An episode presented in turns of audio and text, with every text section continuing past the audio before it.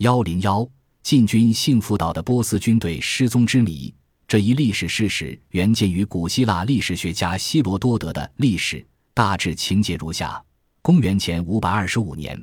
波斯举兵入侵埃及，推翻了原有统治者，建立了埃及历史上的第二十七王朝。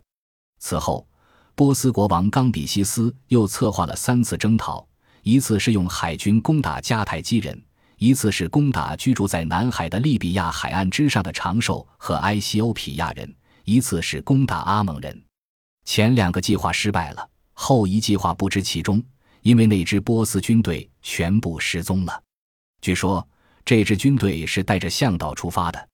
人们知道他们到达了欧阿西斯城，居住在这个城市的据说是属于埃斯克里欧尼亚族的萨摩斯人，隔着沙漠地带离底比斯有七天的路程。这个地方在希腊语里称为幸福岛，据说。军队就走到这里，在这之后，除去阿蒙人自己和那些听过他们讲话的人之外，没有任何人能知道关于他们的任何事情了，因为他们既没有到达阿蒙人那里，也没有返回埃及。那么，这些波斯人到底去了哪里？希罗多德引用阿蒙人的话说：“波斯人从欧阿西斯穿过沙漠地带进攻阿蒙人，走到大约中途时，他们打造做饭，暂作休息。突然。”一股遮天蔽地、凶猛无比的狂风袭来，大批的沙子随风而降，把他们全部埋了起来。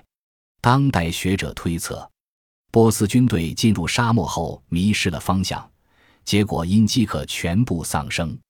不过，八十年代以来，人们在他们可能遇难的区域进行了数次大规模考察，但没有任何突破性的重大发现。